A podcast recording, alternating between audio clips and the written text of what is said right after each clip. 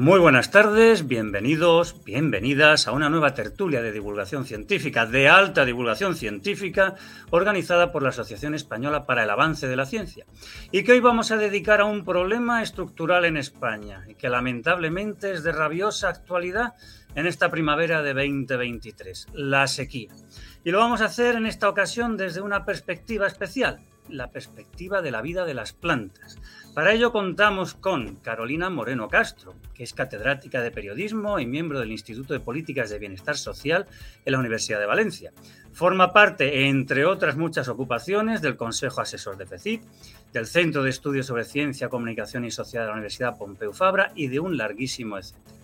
Por su parte, Emilio Muñoz Ruiz es el presidente del Consejo Consultivo de la Asociación, AEAC, es doctor en farmacia por la Universidad Complutense de Madrid y, como yo creo que a estas alturas todo el mundo sabe, fue director general de Política Científica, director general de Investigación Científica y Técnica, vicepresidente y luego presidente del CSIC, etcétera, etcétera, etcétera. Carolina, Emilio, muchas gracias por vuestra presencia. Y empezamos. Y empezamos directamente con Emilio.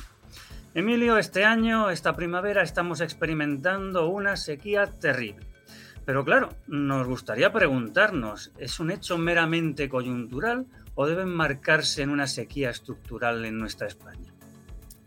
Bueno, España ha tenido siempre sequía porque la prueba es que se hicieron pantanos, incluso en la época del, gobierno de Franco, por esa misma razón. O sea, España siempre tiene problemas.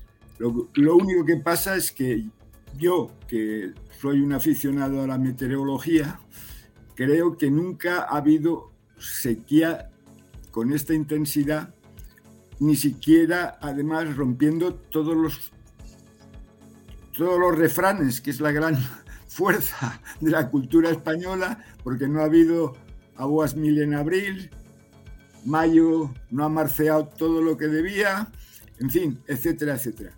Es un problema profundamente estructural y, bueno, eh, incluso sabéis, quizá vosotros no, que sois más jóvenes, que la solución muchas veces era efectuar rogativas.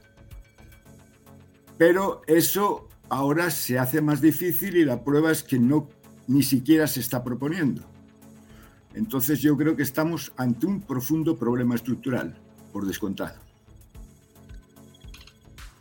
Sí, eh, con respecto a la pregunta, yo te voy a hablar más, o os voy a hablar más a todos desde el punto de vista de la, percepción.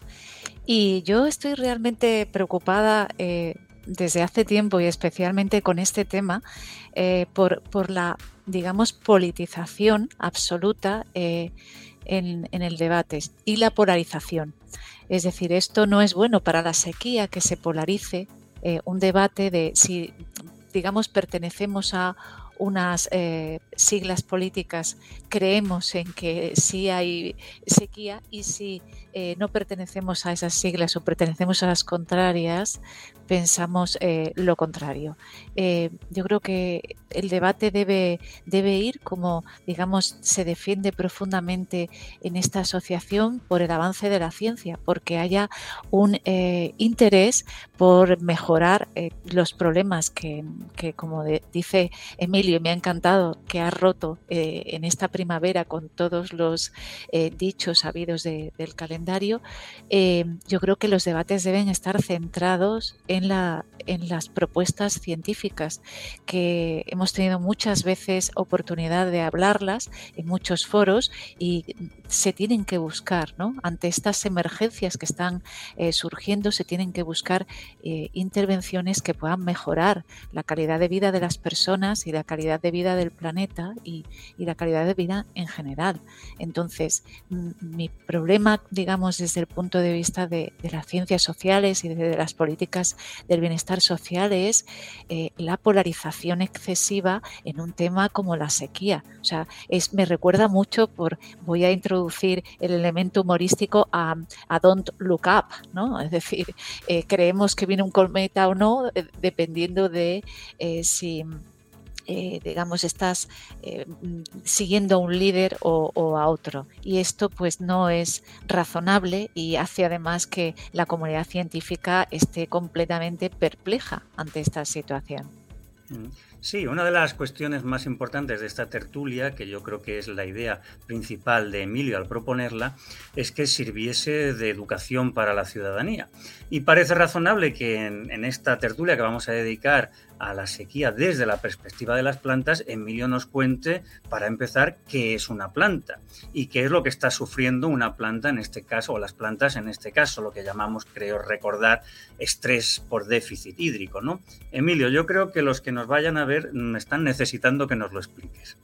Bueno, eh, la planta, yo y las plantas quiero decir que es que son seres vivos.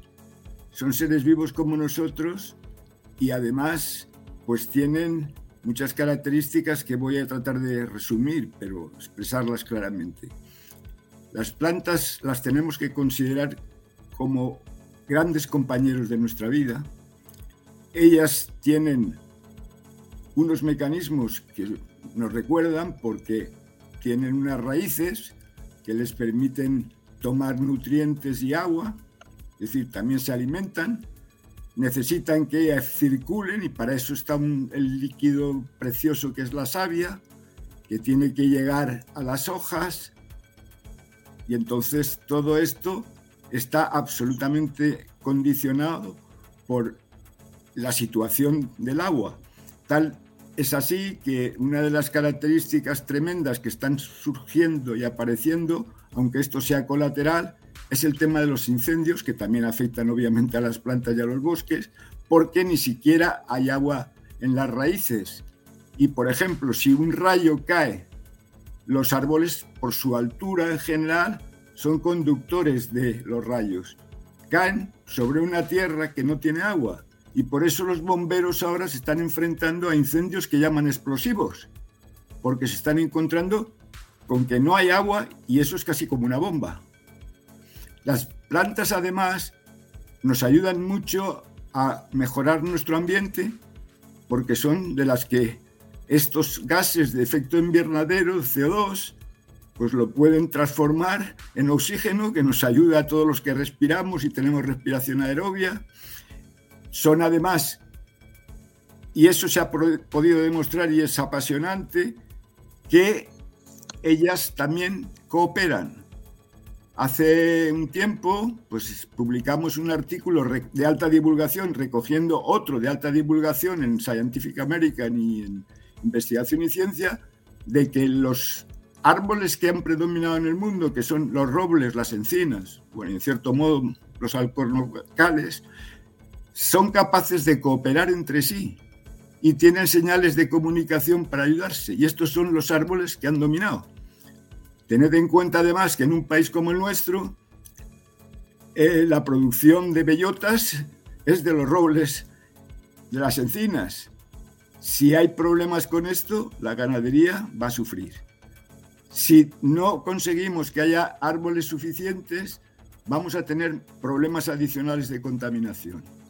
Si tenemos que mirar las plantas verdaderamente como amigos y compañeros, son seres vivos esto me llevó a acuñar, y no quiero extenderme mucho, a un concepto que llamé como fruto de mis trabajos sobre evolución, entorno de, de sociabilidad, que está compuesto de tres elementos, naturaleza, a su vez compuesto de ambiente y de seres vivos, cultura y ética.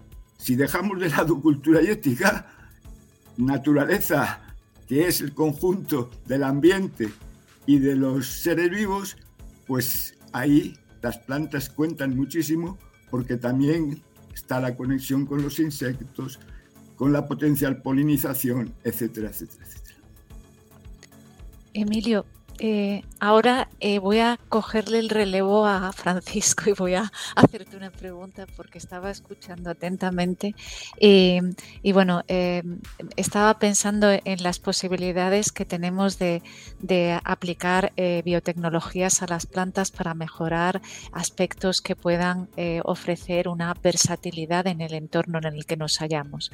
¿Cuál es el, punto de vista o el enfoque que, tú puedes o la valoración que puedes hacer al respecto, porque eh, me parece que podría ser un momento interesante ¿no? para eh, aplicar nuevas tecnologías. Bueno, tanto es así que incluso respondiendo ya más específicamente a lo que planteaba Francisco con qué está pasando con el estrés hídrico, si las plantas también, como seres vivos, están experimentando estrés, pues el problema es que una de las grandes posibilidades es que la biotecnología nos ofrece el potencial de modificar el ADN de los seres vivos, por lo tanto, de las plantas, para que adquieran alguna propiedad que no tienen, porque el ambiente en el que han vivido no lo necesitaba. Si se hace una estrategia de biotecnología, que es la tecnología que utiliza el potencial de los seres vivos, de sus componentes, de sus partes, para modificar el ADN de otros que den lugar a un proceso o propiedad que no tenía el ser vivo, es decir, las plantas, podemos hacer, como estoy seguro que se está haciendo bastante ya, eh, plantas que resistan el estrés hídrico.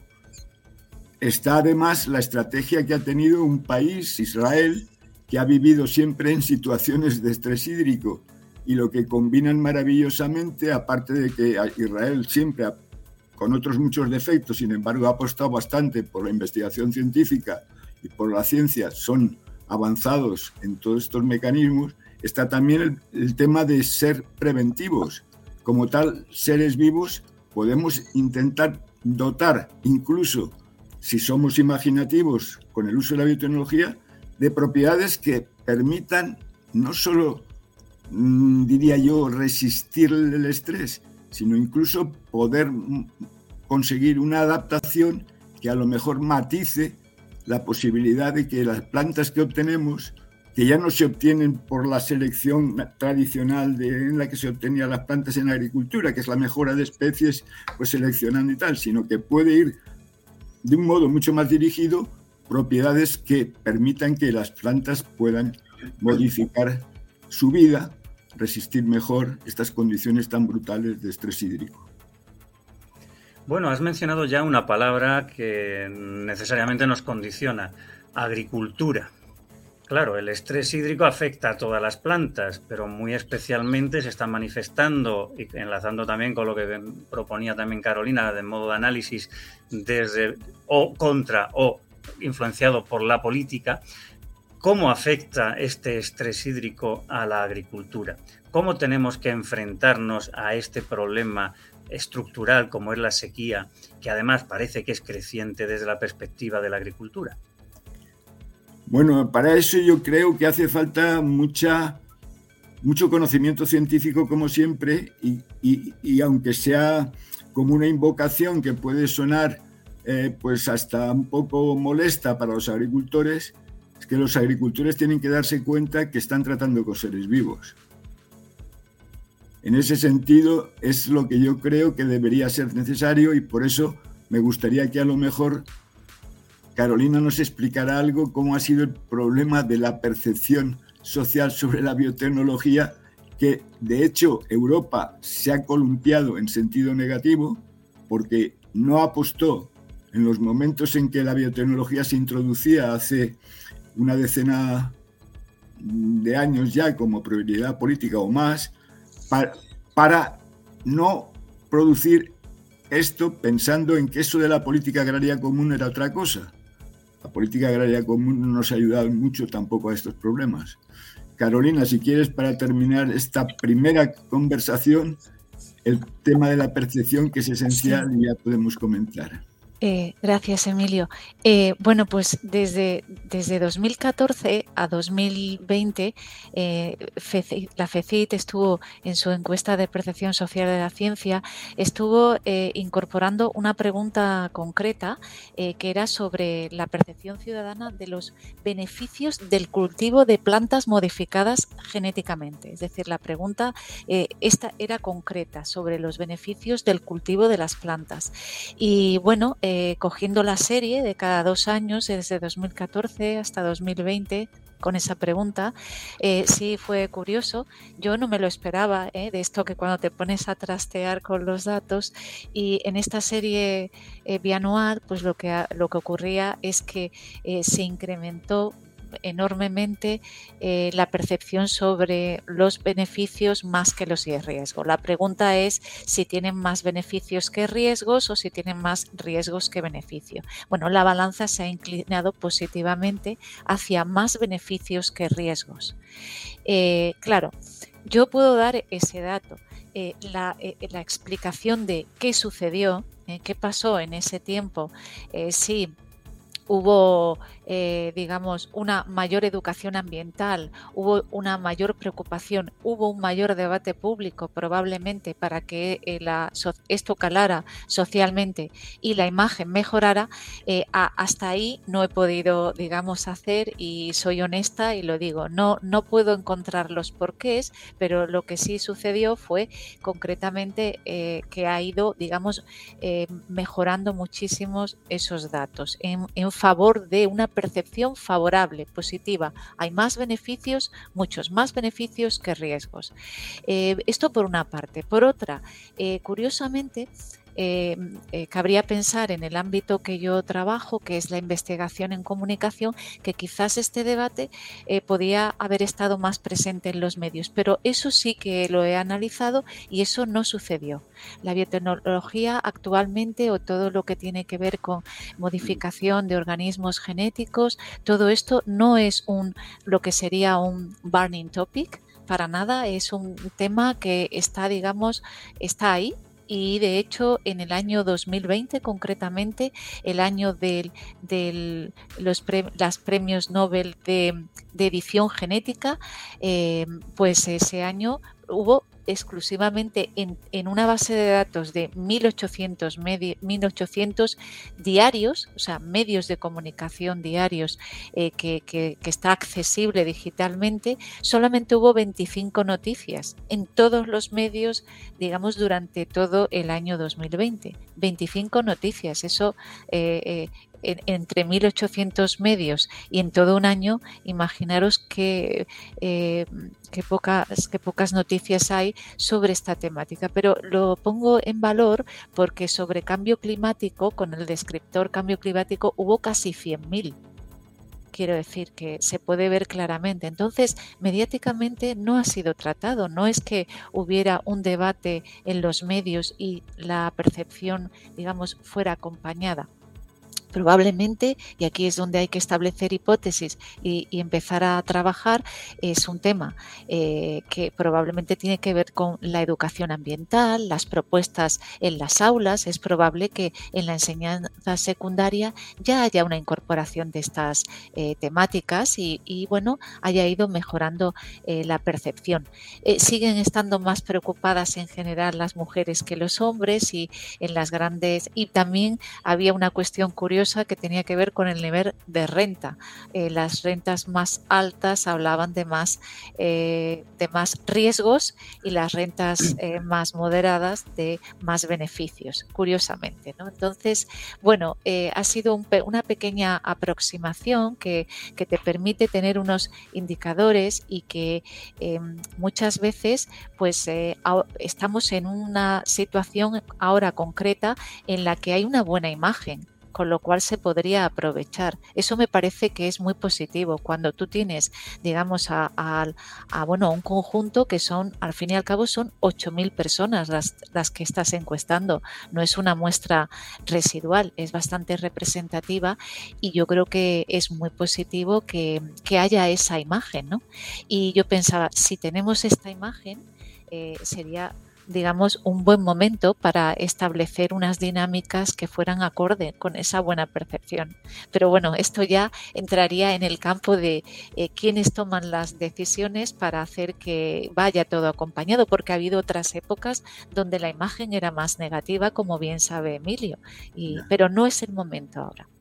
Bueno, eso, está muy bien porque, y con esto tendremos que terminar porque nos acercamos a los 30 minutos, yo he tenido la fortuna de que una fundación, la Fundación Alternativas, que hace un informe sobre ciencia y tecnología empezó hace unos 3, 4, 5 años y este ahora se va a publicar el cuarto informe, me encargó precisamente que yo tratara el tema de la biotecnología.